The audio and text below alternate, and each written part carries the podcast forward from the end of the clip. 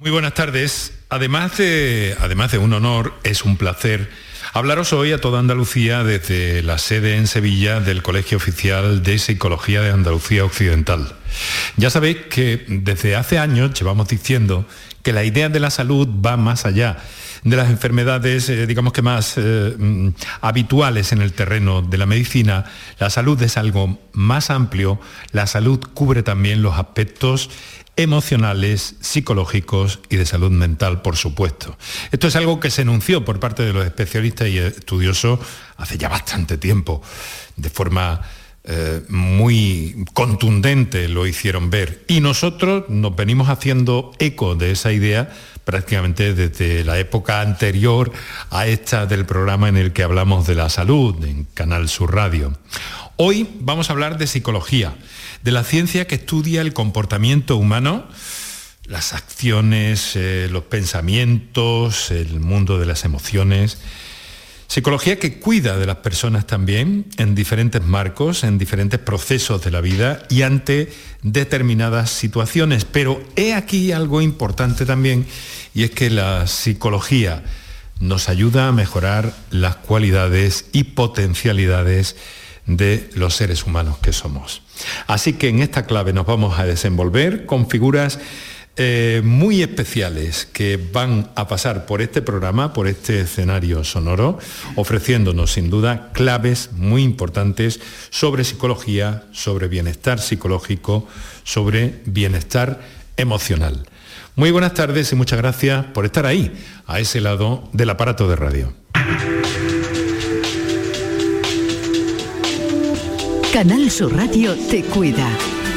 Por tu salud. Por tu salud con Enrique Jesús Moreno.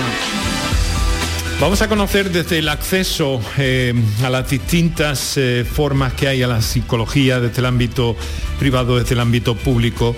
Vamos a incidir especialmente en la salud eh, mental y la salud emocional infanto-juvenil y vamos a tener la oportunidad también mm, de hablar de, las problemáticas más frecuentes o del papel de la familia cuando hay alguna complicación o, en definitiva, cómo desde la escuela y desde el marco de la atención social del Ayuntamiento de Sevilla, que vamos a tomar como referencia en este caso, le vamos a tener también una portavoz eh, del ámbito de la psicología, en el ámbito social, pues nos van a ayudar a comprender, a entender y a ofrecer claves.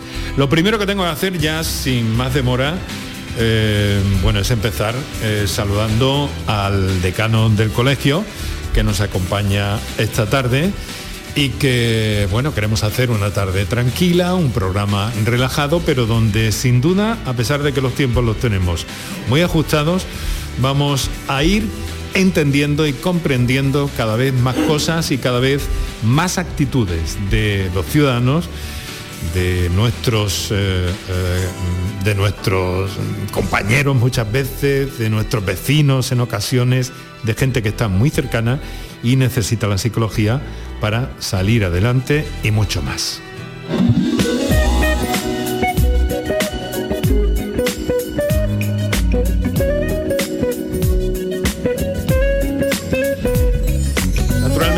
Contar con nuestras eh, ilustraciones sonoras que ha seleccionado hoy Manuel Viedma.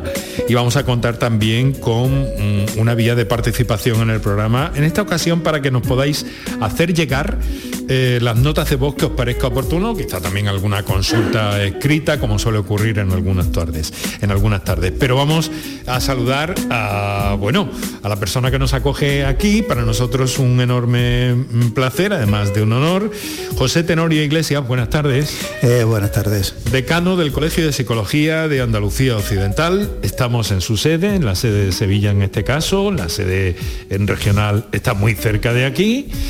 Y bueno, le quiero agradecer que nos dé cobijo esta tarde aquí a un programa que habla de salud. Bueno, agradecimiento que es compartido.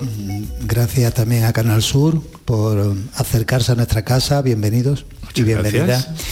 Porque realmente, bueno, para nosotros es muy importante transmitir lo que consiste en nuestra profesión, en nuestra disciplina y en todos los ámbitos donde estamos trabajando. Una disciplina, eh, bueno, que en los últimos años ha experimentado, mm, digamos que, mm, que, un conocimiento más real de la población. ¿Te parece que esto va, eh, te estoy tuteando ya, decano, ¿te parece que esto va avanzando? Claro, claro que va avanzando y de hecho la psicología mm, eh, ha tenido en las últimas décadas un avance científico impresionante, ¿no? ya viene de antiguo, pero, pero impresionante. Lo decías muy bien al principio, eh, la psicología es la ciencia que estudia el comportamiento y allá donde hay un comportamiento de una persona, allí donde hay una persona, allí hay psicología. Pero es cierto que nos gusta siempre decir que aunque la psicología esté en todo, no todo es psicología. Por eso tenemos que acercarnos de una manera exhaustiva a este tema. Muy bien, y, bien, bien clara y con portavoces como procuramos en este programa, siempre bien cualificados. Eh, decano, eh, vamos a ver, cuidar de las personas, cuidar de las emociones probablemente, ¿no? En un mundo en el que las emociones están a flor de piel, pero quizás no tanto, lo hablábamos hace unos días también con algunas experiencias que se llevan a cabo en colegios, donde el mundo de las emociones se ha convertido en una disciplina, eh, si no específica, al menos transversal. Esto ya es importante, pero un mundo de las emociones, yo me atrevo a decir que de los más convulsos que hemos vivido quizás en los últimos dos, tres siglos, o, me equivoco, me puedo equivocar, claro. ¿Cómo, lo ves? No, no, eh, efectivamente es así y, precisamente la psicología ha venido a clarificar mucho que el comportamiento va mucho más allá de lo que son las acciones de las personas. Son también los pensamientos, como muy bien han dicho al principio, y son también las emociones.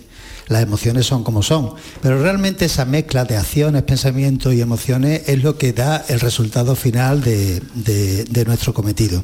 Y necesariamente se está hablando de pandemia. Bueno, em, pero habría que hacer algunas distinciones, porque antes de la pandemia ya la cuestión de la salud mental y la salud emocional estaba, por decirlo de forma rápida, regular.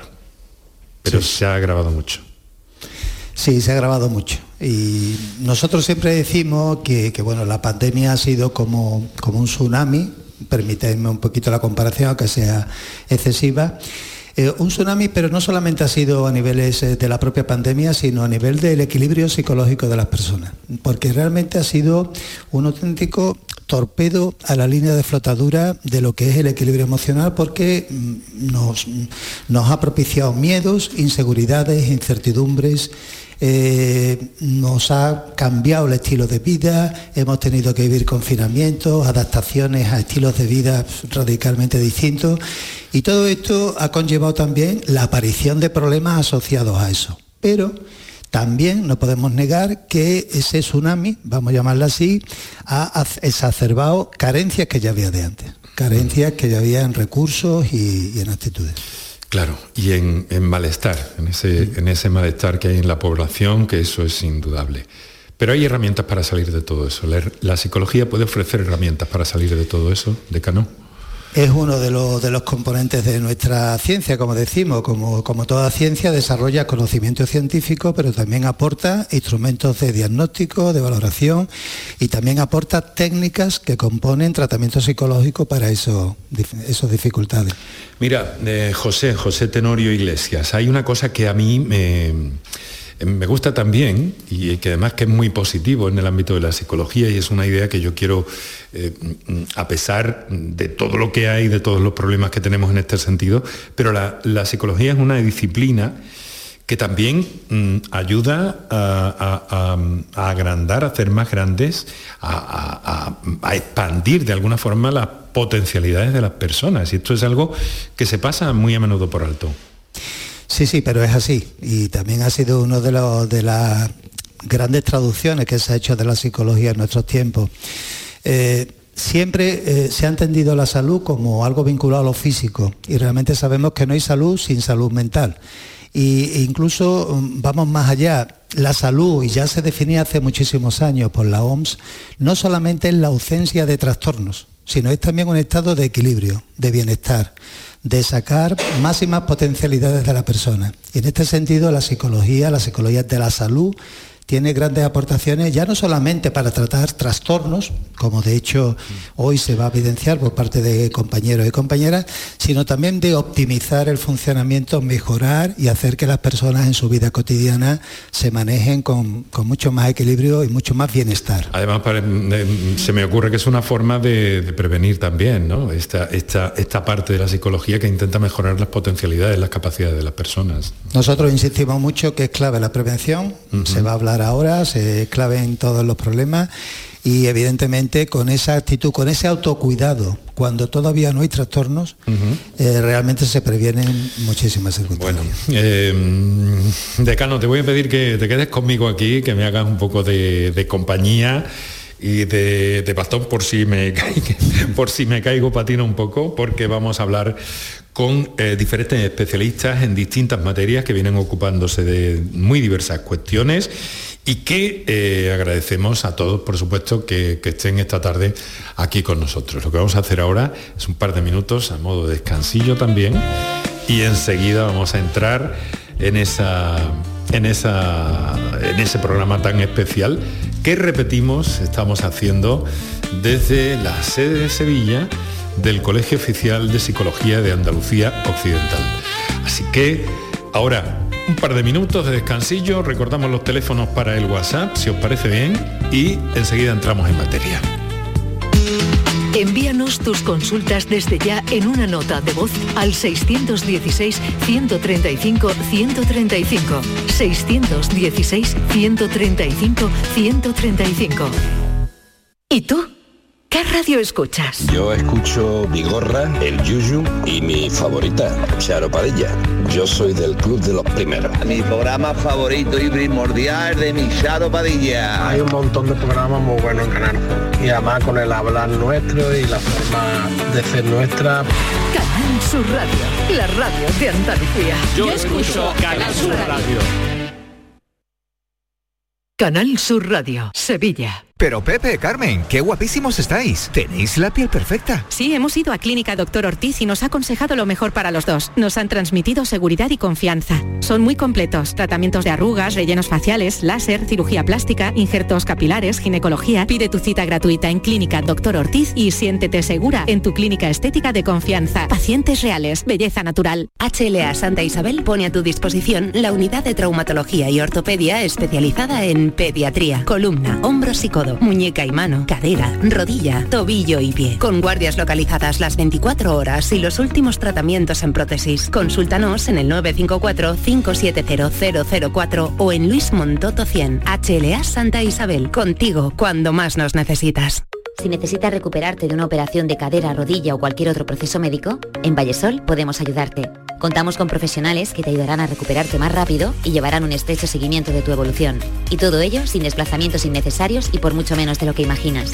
Infórmate en el 924 24 25 o en vallesol.es. Vallesol, la residencia que te mereces. Las furgonetas Mercedes-Benz están fabricadas para darlo todo y con el servicio Express Service podrás contar con un mantenimiento ágil, sin tiempos de espera y con la calidad habitual de Mercedes-Benz. Reserva tu cita en nuestra web y optimiza tus tiempos. Con Cesur y Fervial, tus talleres autorizados Mercedes-Benz en Sevilla. Envíanos tus consultas desde ya en una nota de voz al 616-135-135. 616-135-135.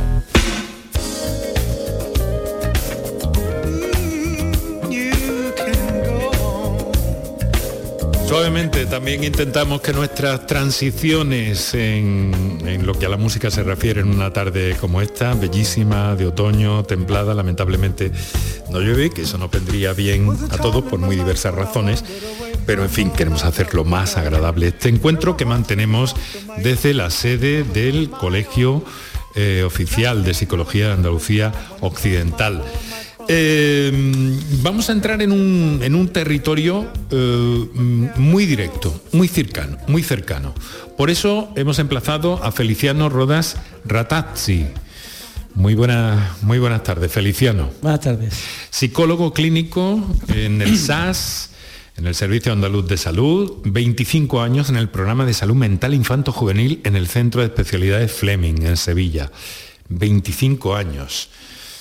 Caramba, qué experiencia, ¿no? Sí, muchos años, pero bueno, ahí comprometido con un trabajo que no deja de ser todos los días ilusionante. Una experiencia personal y profesional, desde luego, ¿no? Enriquecedora, por otra parte. Trabajar con niños es trabajar que enseñan, enseñan mucho y las familias también, ¿no? porque tienen que manejar situaciones difíciles y nosotros procuramos ayudarle a crecer, a seguir avanzando. Muy bien, vamos a intentar eh, comprender en este caso cómo se accede a las consultas del SAS, estas consultas en centro normalmente de especialidades, ¿no? Sí. Cuéntanos. El, el Servicio Andaluz de Salud tiene una ruta establecida, clara, de cómo se accede eh, a, un equipo de salud mental y en concreto, por ejemplo, a la atención de psicología clínica infanto-juvenil. Tenemos que señalar, por ejemplo, que aproximadamente entre un 10 y un 18% de la población infanto-juvenil tiene un trastorno mental. Entonces, cuando unos padres sospechan de que tiene un menor, que tiene un hijo adolescente, que tiene un comportamiento que es inadecuado por exceso o por déficit, o que tiene un estado de tristeza, o que tiene un estado de ansiedad, que todos esos estados están comprometiendo, están afectando a sus estudios, están comprometiendo la, convivencia familiar, las relaciones con sus iguales, y todo esto perdura más allá de dos días, no es una cosa eh, temporal, sino una cosa duradera. En ese momento se tiene que plantear acudir a su pediatra para que el pediatra valore la pertinencia algunas veces el pediatra puede considerar que tiene herramientas suficientes como para poder responder y orientar el caso y otras veces él decidirá por la complejidad del caso que quizá sea eh, necesario el derivarlo a un equipo de salud mental, que es donde el primer escalón asistencial en el que nosotros lo vamos a atender a la familia. O sea, esta ruta para llegar finalmente a vosotros, ¿no? Sí.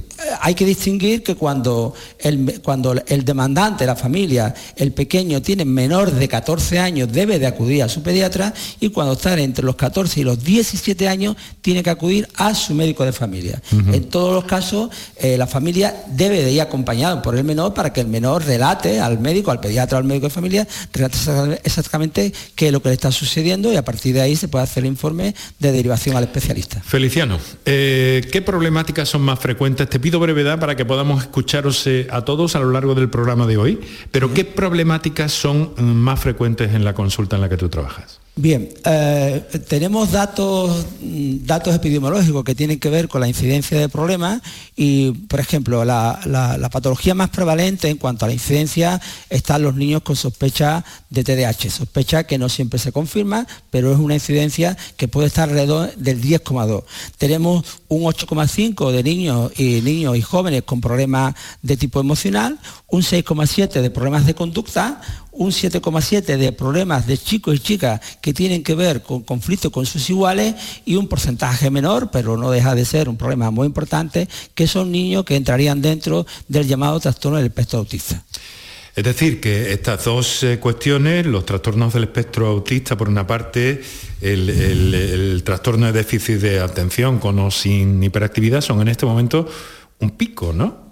Sí, bueno, preocupante. Sí, sí. Bueno, el, TDAH es una es una entidad clínica que lleva ya unos, unos años, unos años, eh, podemos hablar casi 15 años, en donde la demanda es, es alta, si bien quiero subrayar que en bastantes casos ese diagnóstico no se confirma. Es decir, tenemos que considerar que la movilidad, el movimiento, forma parte de la infancia. Y muchas veces una primera tarea que tenemos que realizar es hacer un diagnóstico eh, diferencial y considerar que algunas demandas que tienen que ver con la movilidad excesiva o con dificultades de aprendizaje forman parte de la psicología del desarrollo y no se explican solo por un problema patológico. A veces hay mucha normalidad en todo esto. Señales de alarma, porque aquí la prevención es el oro de todo esto, lo mismo que en tantas cosas en cuestiones de salud.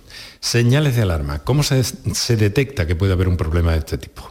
Bien, eh, si nos eh, detenemos en la en estas dos patologías, que tiene que ver con el TDAH, con el caso de, los niños con sospecha de, TEA, llamado trastorno del espectro autista, en este caso, que son menores que normalmente cuando los diagnósticos se confirman van a tener una cierta importante discapacidad social porque van a, a permanecer en el circuito asistencial de mucho tiempo, incluso tiene costes indirectos para la familia porque tienen que a veces pedir mucho permiso para ir a, acompañar a sus hijos, a sus hijas a, consulta, hay unas señales que tenemos que tener claras, sobre todo cuando se trata de menores de 3, 4 años. Por ejemplo, si tenemos un niño que ha tenido un desarrollo evolutivo normal durante el primer año o año y medio posible, eh, primer año, pero a partir de un determinado momento ese menor deja de tener interés por relacionarse, eh, nosotros le llamamos, no nos contesta, no mantiene un contacto ocular, eh, no tiene interés en las relaciones con, sus iguales, hacen un uso inadecuado del juego, del juguete,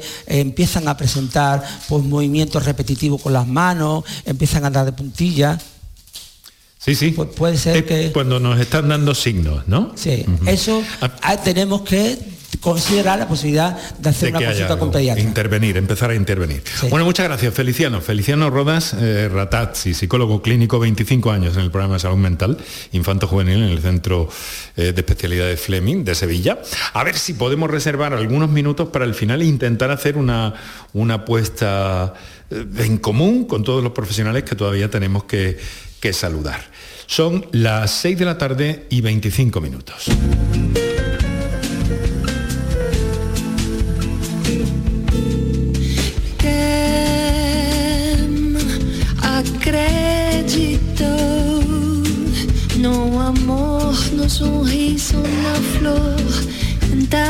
Seguimos nuestro recorrido. Esto es Canal Sur Radio, esto es por tu salud. Ya sabes que nos tienes a diario en antena a partir de las 6 de la tarde. Me gusta saludar a nuestros oyentes que escuchan el programa durante la redifusión del mismo en la madrugada de la radio y a todos aquellos que lo hacéis a través de las distintas plataformas, Canal Sur Más, Canal Sur eh, en la radio a la carta o en la aplicación para el teléfono móvil de Canal Sur Radio, que es eh, magnífico tener la radio en el bolsillo para, para poder escucharnos y escucharte. Por cierto, eh, mira, decano, eh, he recibido una comunicación que en este caso me llega por escrito. Hay personas que a mí me gusta la radio porque es sonido me gusta que se manifiesten nuestros oyentes, pero algunas veces lo hacen directamente a través de modo escrito. Buenas tardes, soy un chico de 30 años que estoy en tratamiento psicológico, llevo 11 meses y me gustaría agradecer a todos los profesionales por su labor, porque gracias a un psicólogo de la asociación Atara me han salvado la vida y estoy saliendo adelante. Actualmente mi mayor adicción es la comida. La comida es mi cocaína particular, pero ahí estoy, luchando. Gracias, nos dice. Interesante y bonito testimonio, evidentemente. Bonito testimonio, sin duda. Bueno, pues esperamos su WhatsApp o sus notas de voz, si lo tienen a bien, en el 616-135-135. Vamos a otro de los eh, psicólogos que comparten con nosotros eh, pues este encuentro que mantenemos desde el Colegio de Psicología, eh, Colegio Oficial de Psicología de Andalucía Occidental. Joaquín Pastor Morales, muy buenas tardes. Buenas tardes. Muchas gracias por estar con nosotros en tu casa, por abrirnos tu casa de alguna forma de este colegio también. Es psicólogo clínico en el SAC, eh, pertenece a la Comisión de Ética y Deontología del colegio y vocal de la Sociedad Española de eh, Psicología eh, Clínica. Joaquín, ¿Qué situaciones te encuentras más frecuentemente? Parece que se habla mucho de ansiedad, depresión. ¿Eso es lo más destacado en este momento? Quizás sí. Quizás los trastornos ansiosos depresivos son los más prevalentes en consultas de salud mental en el ámbito público, aunque hay que destacar que existen otros trastornos eh, graves que, a los que también hay que dar cobertura, pero los eh, trastornos ansiosos depresivos resultan el grueso de la agenda de un profesional de psicología clínica en salud mental. Hay, por otra parte, también unas guías eh, de autoayuda en el SAS, que además eh, tengo entendido que, que, no son nuevas y que se renuevan continuamente también, y que pueden ser una gran ayuda. Está todo esto en Internet, en la página del SAT tengo entendido. ¿no? Hablamos un poco de esto que me parece muy interesante. Efectivamente, cualquier persona puede acceder desde, su página, desde su conexión eh, eh, de internet, a través de un buscador, a las guías de autoayuda del Servicio Andaluz de Salud, simplemente eh, buscando tal cual, guías de autoayuda del Servicio Andaluz de Salud y acceder a páginas, a guías diversas respecto de distintas problemáticas que pueden sucederse en el ámbito de los trastornos de ansiedad o depresivos. Esto es muy interesante. Sin duda, porque además eh, desde el modelo de atención escalonada por pasos, muchas personas podrían resolver, personas con, trastornos mm. leves, podrían resolver desde el acceso a esta guía algunos de sus problemas. Joaquín, hay algunas personas que dicen últimamente, bueno, es que eh, en fin, cualquier cosa que nos pasa en la vida la estamos mm, haciendo, haciendo como si fuera una enfermedad, patologizando, que se dice, ¿no? De alguna forma. ¿Qué hay de esto? ¿Qué percibes tú en torno a esta, a esta idea? Cualquier problema parece que ya es una patología. Percibo que en una sociedad inmediatista, en una sociedad de consumo, en una sociedad donde las personas somos también un producto, eh, hay que mostrarse sin, perturbaciones, sin emociones perturbadoras. En este sentido estamos invalidando emociones universales, emociones como la ansiedad, la tristeza, eh, el desánimo, la vergüenza, la culpa. Eh, de manera que nos estamos perturbando secundariamente, nos perturbamos por estar perturbados. Es decir, nos, perturbamos o, dramatizamos o nos autocondenamos por tener reacciones eh, nimias de ansiedad, de tristeza, de ahí eh, que estemos cada vez más invalidando el sufrimiento y que haya cada vez más adolescentes y adultos jóvenes eh, que recurren a estrategias muy disfuncionales de afrontamiento. Joaquín, en esto que me dices se me antoja que es donde entra a jugar un papel fundamental, nos hemos referido antes, la, educación mm, para las emociones, ¿no? la inteligencia emocional, todo esto de lo que se habla, pero que es una realidad y que aquí encajaría. Sí. Eh, lamentablemente creo que se ha extendido mucho eh, la expresión de gestionar o de controlar emociones. Yo creo que las emociones hay que respetarlas, hay que validarlas y hay que permitir que se coloquen solas. Pero necesita una gestión, todo eso. Eh, el individuo necesita unas herramientas, ¿no? Que a veces no dispone de ellas. Para eso está la psicología. Sí, pero a veces la psicología está también para validar esa emoción, Para, para facilitar a la persona y ayudar a que transite por ella sin necesidad de hacer nada, sino que se coloque sola. Lo que está claro es que la salud mental mm, está empezando a dejar de ser un estigma o no. ¿Cómo lo ves? En parte sí pero yo creo que también hay muchas personas que sufren eh, trastornos mentales en silencio. Cuando yo les pregunto a los usuarios, a las usuarias del Servicio Andaluz de Salud por sus antecedentes, sorprende que muchas, la mayoría me diga que no tienen antecedentes, porque es mm. imposible. Todos tenemos muchos familiares con trastornos mentales, probablemente ni siquiera lo sepamos. Qué interesante, desde luego. Todo lo que estamos aprendiendo en esta tarde desde el Colegio Oficial de Psicología de Andalucía Occidental, la experiencia de un profesional como Joaquín Pastor, psicólogo clínico en el SAS, miembro de la Comisión Ética y Deontológica de este colegio, además de vocal de la Sociedad Española de Psicología eh, Clínica. Vamos a pasar a otro asunto para que vayamos tocándolo todo y voy procurando que al final eh, cada uno de los intervinientes pues, eh, pueda sacar o apuntar o hacer llegar a los oyentes de la radio pues alguna idea o algo que consideren, que consideren oportuno. Son las 6 de la tarde y 33 minutos ahora.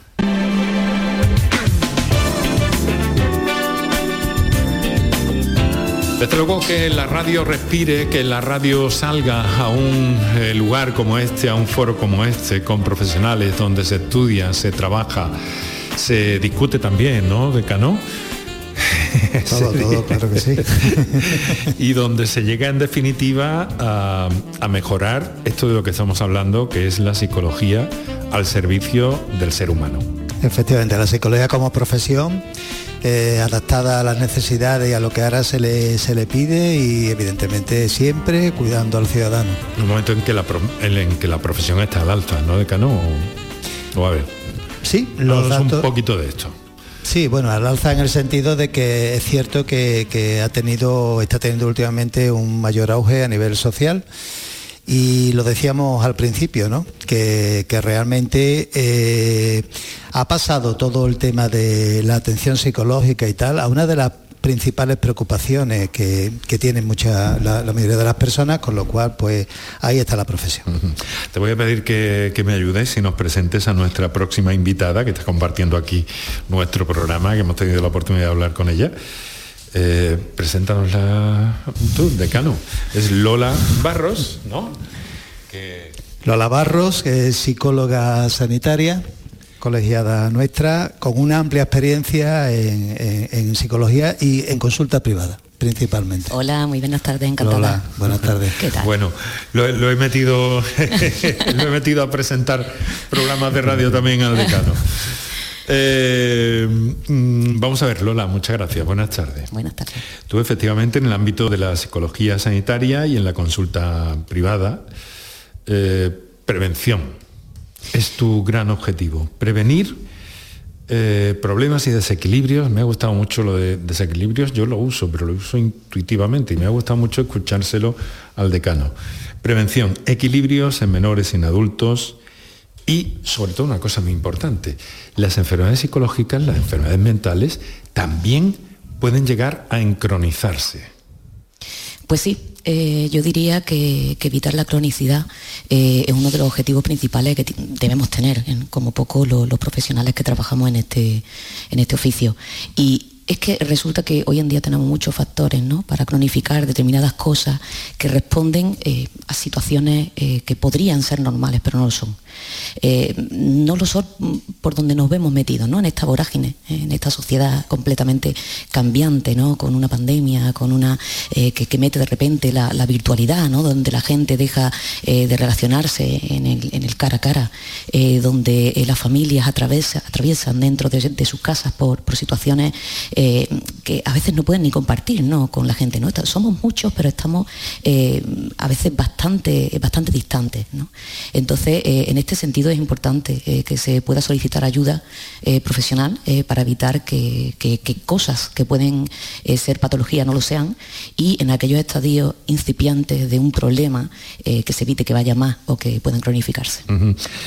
Mira, hay una cosa, Lola, que a mí me interesa especialmente, ¿no? Porque de la misma forma que se hacen campañas o programas o actividades de cara a la promoción de determinadas enfermedades comunes, que no tienen que ver en principio con el ámbito psicológico, ¿Se podría hacer lo mismo con, la salud mental, con el equilibrio emocional?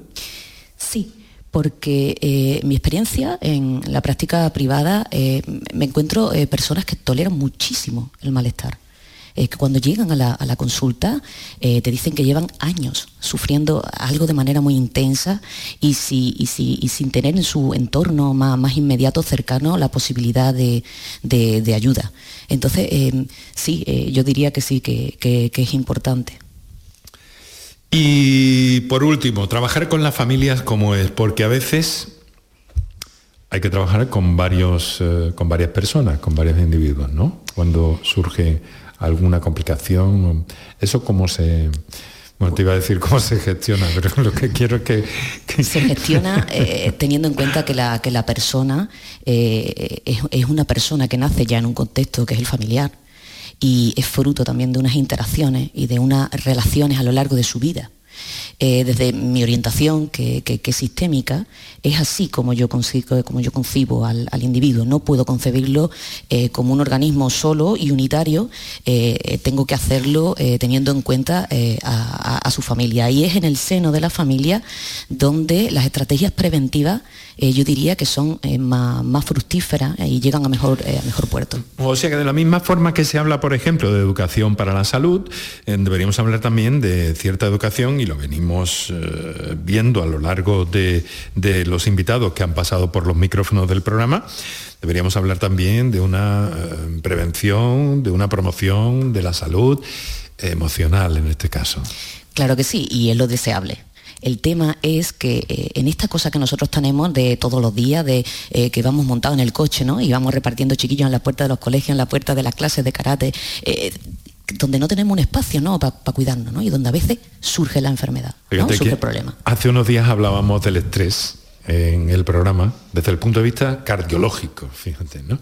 Y la cantidad de implicaciones que tiene. Y el estrés a nivel emocional es un destroyer, ¿no? De alguna forma, ¿no? o sea, está el correlato fisiológico, ¿no? Eh, eh, está ahí y desde luego el correlato emocional, ¿no? Del estrés, ¿no? Que es una, es una respuesta que es sana ¿eh? hasta que deja de serlo, ¿no? Hasta que deja de serlo. Qué interesante vuestro trabajo, vuestras experiencias que nos estáis transmitiendo en, esta, en este programa especial que estamos haciendo desde el Colegio de eh, Psicología, Colegio Oficial de Psicología de Andalucía occidental. Bueno, estamos a 22 minutos para las 7 eh, de la tarde, nuestra hora habitual de echar el cierre, aunque seguimos eh, pendientes de, muchas cosas en torno a la salud.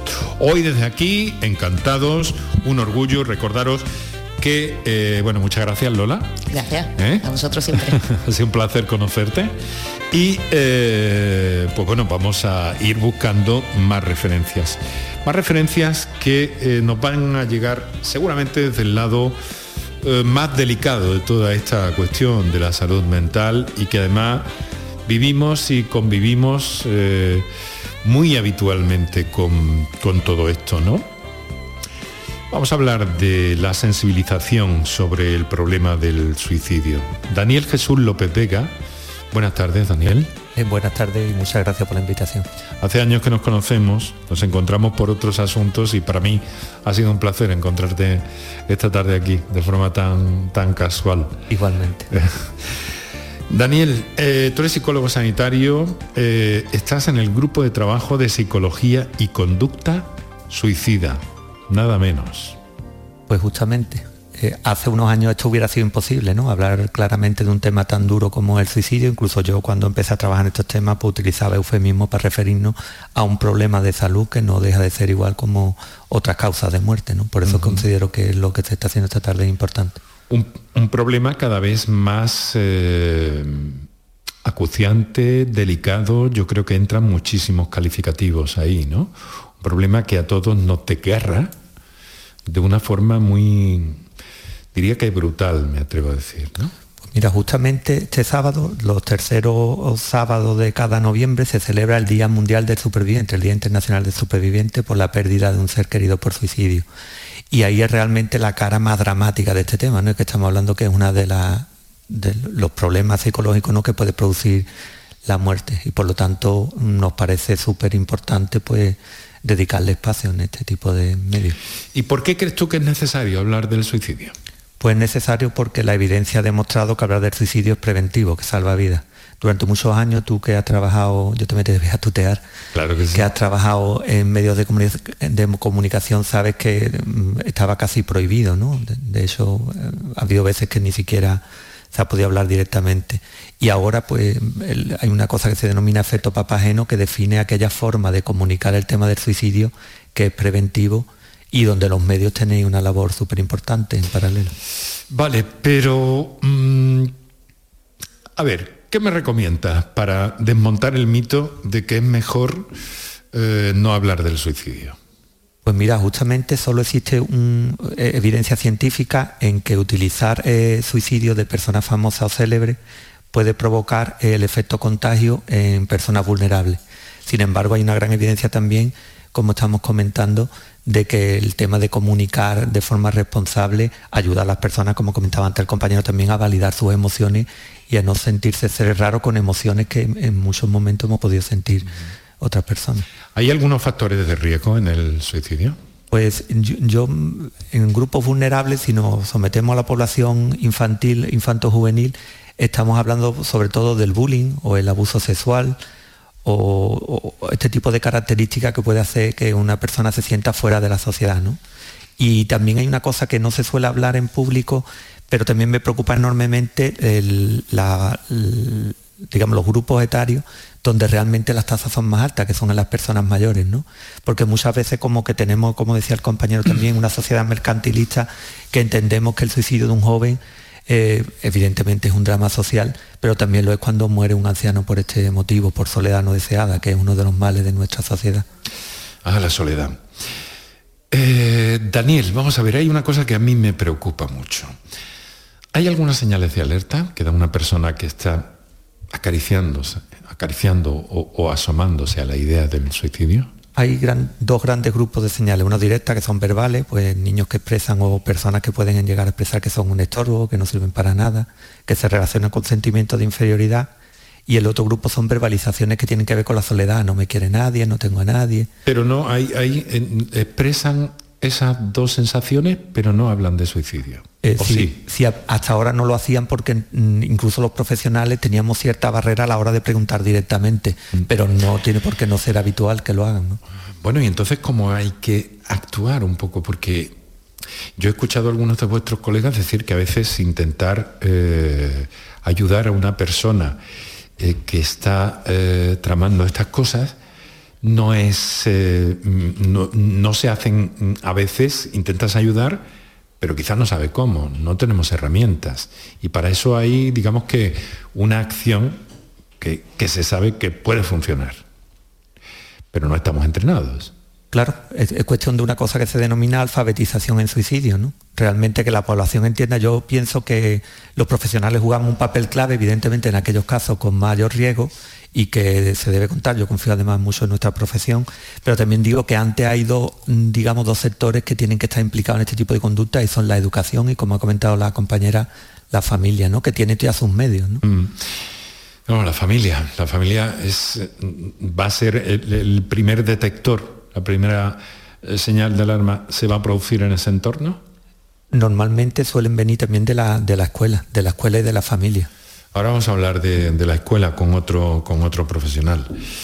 Y en medio de todo esto, en medio de esta situación tan dramática, vuelvo a insistir, desgarradora, que todos sentimos que vivimos con cercanía de una u otra forma, ¿no? Pero impresionados ante la situación, aquí la psicología juega un papel eh, fundamental.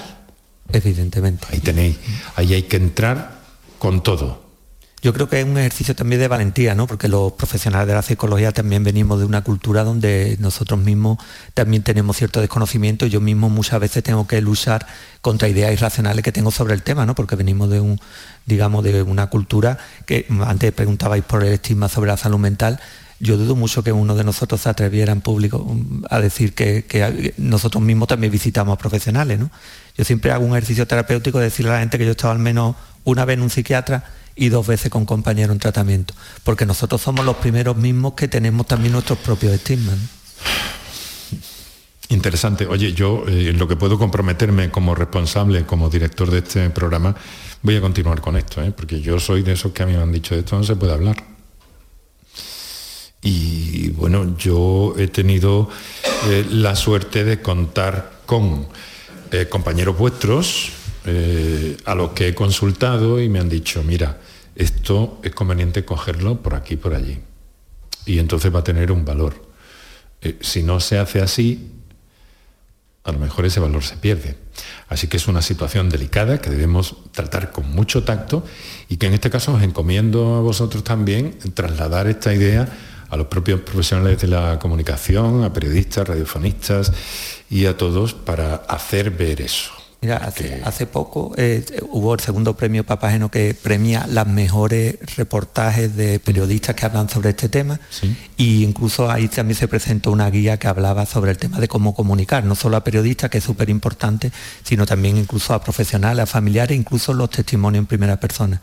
Porque continuamente escuchamos también testimonios de personas que han tenido intentos y, o que han perdido un ser querido por suicidio, que también tienen que aprender a que su comunicación sea también preventiva. Entonces pienso que el trabajo de la psicología con los medios de comunicación también puede ser bastante interesante. Pues todo lo que tengamos que pactar, queridos amigos, os lo digo a todos, a ti especialmente, eh, Daniel, eh, muchas gracias y tomo nota de lo que me dices y seguimos en contacto cada vez que quieras.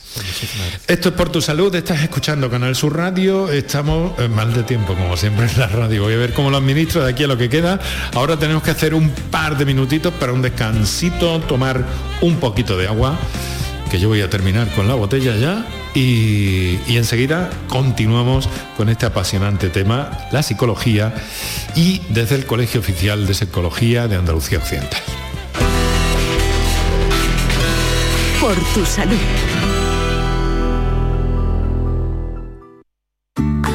¿No sabes qué regalar estas navidades? En los romeros de Alanís te lo ponemos fácil. Jamones, lomitos, lotes navideños con increíbles descuentos en este Black Friday. ¿Quieres saber más? Entra en losromerosdealanís.com y descubre el placer del ibérico de bellota. Haz tu pedido online y en 24 horas lo tendrás en casa. De nuestras dehesas a tu mesa. Los romeros de Alanís. Aquadeus, ahora más cerca de ti, procedente del manantial Sierra Nevada, un agua excepcional en sabor, de mineralización débil que nace en tu región. Aquadeus Sierra Nevada es ideal para hidratar a toda la familia y no olvides tirar tu botella al contenedor amarillo. Aquadeus, fuente de vida, ahora también en Andalucía. ¡Ea! Ya está ahí el niño del vecino con la pelotita. ¿Pero qué dices, Yuyu? Si ese niño es un figura, ese va a ser un crack. Un crack. La que es una crack es mi mujer, que llamó a Hogar Solar, pusimos las placas solares y ahorramos tela en la factura de la luz. Vaya pelotazo, ¿no? Pelotazo le daba yo al padre del niño. Llama al 955 31 80 80. Hogar Solar, la luz que te ayuda a ahorrar.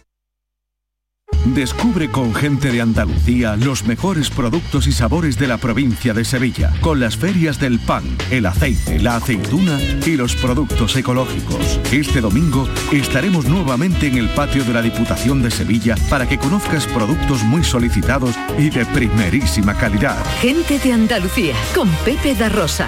Este domingo desde las 11 de la mañana en las ferias del pan, el aceite, la aceituna y los productos ecológicos con el patrocinio de ProDetour, Diputación de Sevilla. Medina Zahara presenta la nueva reedición de su último álbum de estudio Llegó el Día, el disco que ha devuelto al rock andaluz a las listas de éxitos. Nuevos temas y colaboraciones de Medina Zahara en homenaje a Triana. Llegó el Día, reedición disponible desde el 18 de noviembre en todas las plataformas digitales y puntos de venta habituales. Canal Sur Radio, la radio de Andalucía. Por tu salud con Enrique Jesús Moreno. Y con todos eh, nuestros invitados de esta tarde, que son muchos, caramba, nunca había tenido a tantos invitados, en un programa, siete eh, profesionales de la psicología que en este caso nos eh, están ayudando a ver, a comprender y a entender muchas cosas. tenemos pocos minutos ya, pero no queremos dejar pasar el tiempo sin acercarnos a algo verdaderamente interesante. Francisco Manuel Romero Algarrada, muy buenas tardes. Buenas tardes. Hola, psicólogo educativo y orientador escolar en centros docentes. Qué interesante. Bueno, y variado, ¿eh? Y variado. Son muy variados. Desde luego que variado. Eh, ¿Cuáles son los, de alguna forma, los objetivos y acciones que se pueden llevar para, para prevenir o para detectar eh, males en el ámbito educativo? Eh, la, escuela es el, se convierte en el enlace, en el enlace donde cualquier actuación preventiva o de detección eh, tiene su punto de referencia en el tema infanto-juvenil, en las relaciones con los diferentes compañeros que han pasado por esta mesa, de servicios públicos de salud, de los servicios sociales, de los despachos privados, así como otras instituciones que colaboran en, el desarrollo de la salud mental en, en la población infanto-juvenil. Si tenemos en cuenta, los niños y las niñas pueden pasar entre 25 y 30 horas a la semana en un centro educativo donde no solamente se aprende, se desarrollan competencias, sino se convive con otros iguales y con diferentes situaciones que también son generadoras de conflictos. Sí, pues mira, mm, quiero que me hables del programa, eh, ¿cómo se dice? Psique... SICE. SICE, eso es. Ese es un programa ambicioso del Colegio General de la Psicología que se ha planteado, el, por un lado, conocer la realidad a nivel de, estados emocionales en la población infanto-juvenil y también mm, implantar programas de actuación que estén validados científicamente. Un proyecto ambicioso que cubre que van a, van a participar 14.000 estudiantes de secundaria y bachillerato de toda España. Eh, ya en Andalucía hemos iniciado la primera fase con más de 1.300 eh, niños y niñas de secundaria y bachillerato, 15 colegios que están participando eh, y eso nos va a permitir, como decía, a través de unos cuestionarios tener esa información y en cada centro también se están desarrollando unos programas de intervención que, buscan el dotar a el validar esos programas para que puedan tener ¿Ya ha empezado esa intervención? Nosotros ya llevamos un año, en, concretamente los colegios andaluces que participamos en el proyecto, empezamos el curso pasado y ahora nos encontramos en la fase de seguimiento. Un proyecto donde también se le ha dado cabida a la familia que con profesionales de los colegios de nuestro colegio. Ahora es eh, con esa muestra importante sin duda, 14.000 chavales en todo el país, con esa muestra, digamos que em, crear herramientas eh, para, Claro, eso, eso, va a permitir el tener datos, datos objetivos para diseñar políticas institucionales y educativas que realmente den respuesta a la realidad de la población infanto-juvenil. Y dos proyectos que se están llevando a cabo que permitan tener herramientas sólidas para que después los centros educativos, los despachos privados, se puedan trabajar de una manera eficaz y válida. Desde luego, eh, objetivos y perspectivas en el horizonte muy, muy, muy interesantes y bien ambiciosas, pero que, van a servir, que confiamos en que estén sirviendo ya y que cada vez vayan sirviendo y llegando a más, a más personas, a más chavales en este caso. Eh, veréis, tengo siete minutos para las siete, pero tengo una nota de voz que me dice mi compañera Virginia Montero que deberíamos escuchar. Vamos con ella. Hola, buenas tardes. Llamo desde la provincia de Córdoba. Mi nombre es María. Quería lanzar un mensaje para todos los familiares y, la gente que esté cercana a un enfermo mental eh, y ponerme en su lugar. Yo sé que a veces mm, os desesperamos. Yo soy una enferma mental, eh, pero quiero pedirles que, que simplemente con que escuchen, que hagan una escucha activa y no juzguen ya están haciendo muchísimo por esa persona que está enferma. A veces no nos ponemos a pensar en, cuando damos consejos que son contraproducentes. Por ejemplo, tú no le dices a un enfermo de cáncer, anímate o eh, cúrate hombre, que, que ya llevas mucho mal. Pues de la misma manera que no se le dice a un enfermo de cáncer, no se le debería dar esos mensajes a enfermos mentales. No estamos ahí por gusto, por favor. Y nada, quiero eh, dar un mensaje de apoyo a todos los enfermos mentales para que crean en ellos y puedan salir de donde están. Gracias por el programa. No, gracias. gracias a ti, que me estarás escuchando, confío y espero. Y quiero agradecerte, quiero agradecer sobre todo tu confianza en este programa, en Canal Sur Radio y desde este foro que nos, ha, eh, que nos has hecho llegar este, este mensaje. Eh, decano, mm, impresionante. Eh, sí, un mensaje impresionante y valiente. Y yo felicito también a María por esa, esa actitud y efectivamente la escucha y la integración es importantísima. Y reivindicativo. También. También lo ha sido. Todo eso lo ha tenido. Tenemos algunos mensajes más. Eh, me dice mi compañera que son de lo más interesante, pero tenemos que ir terminando y nos queda la parcela de, una parcela importante también, desde luego, la intervención en el marco eh, social, ¿no? Por eso hemos creído, le prometo que otro día hacemos otra cosa específica. Pero es todo tan interesante y aquí además actuar en la psicología desde los servicios de, de intervención, de los servicios sociales en el Ayuntamiento de Sevilla, Reyes Casares Ordóñez. Muy, muy buenas tardes y muchas gracias. Gracias a vosotros. Porque además es la presidenta de esta sede en la que estamos, que es la de Sevilla, del Colegio Oficial de Psicología de Andalucía Occidental.